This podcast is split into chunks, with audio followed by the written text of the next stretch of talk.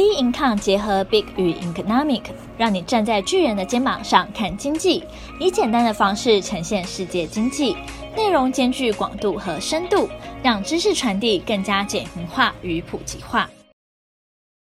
本周全球经济笔记：微软合并 TikTok 告吹，日本新内阁将上路，欧美央行决议，美中两强争霸。从贸易战到科技战，再从实体战打到网络战。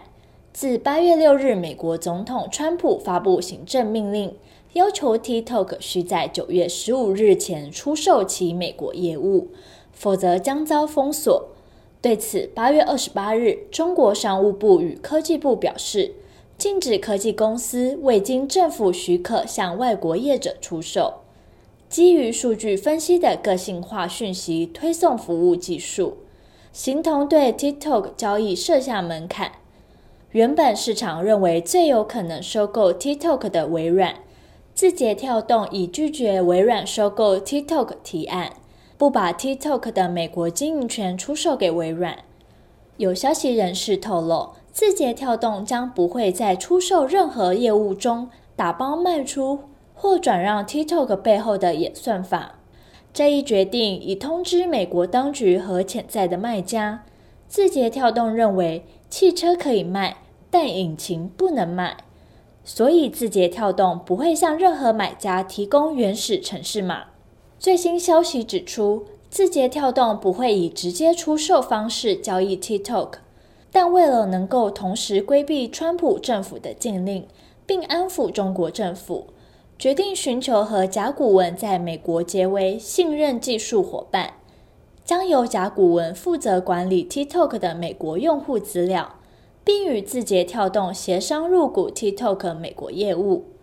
美国财务部长梅努钦证实，本周川普政府对甲骨文和 TikTok 间的交易正进行最后一轮的审查。美国外来投资审查委员会审查后，提供给川普建议。最后由川普做出决定。第二个议题，自民党菅义伟将接任日本首相职务。九月十四日，日本执政的自民党召开两月议员大会，并举行总裁选举，选出接任安倍首相的人选。参选人除了菅义伟之外，还有前干事长石破茂以及政务调查会长岸田文雄出马竞选。最终，菅义伟在有效票数五百三十四票中取得三百七十七票，高票当选。九月十六日，日本国会将召开临时国会，由参众两院举行首相的指名选举。由于自民党在国会占有绝对优势，菅义伟渴望就任日本第九十九代的首相。第三个议题，欧洲央行 ECB 维持三大主要利率不变。将持续执行疫情紧急购债计划 （PEPP）。从通膨来看，欧元区八月份物价同比下降零点二 percent，主要是由于能源价格大幅下跌，这是自二零一六年来首次负增长。针对欧元近期涨势，欧洲央行总裁拉加德表示，将密切监控汇率走势，无需过度反应。也不会设立特定汇率目标。欧洲央行预计欧元会持续升值，即使通货膨胀率下降，也无需采取宽松政策。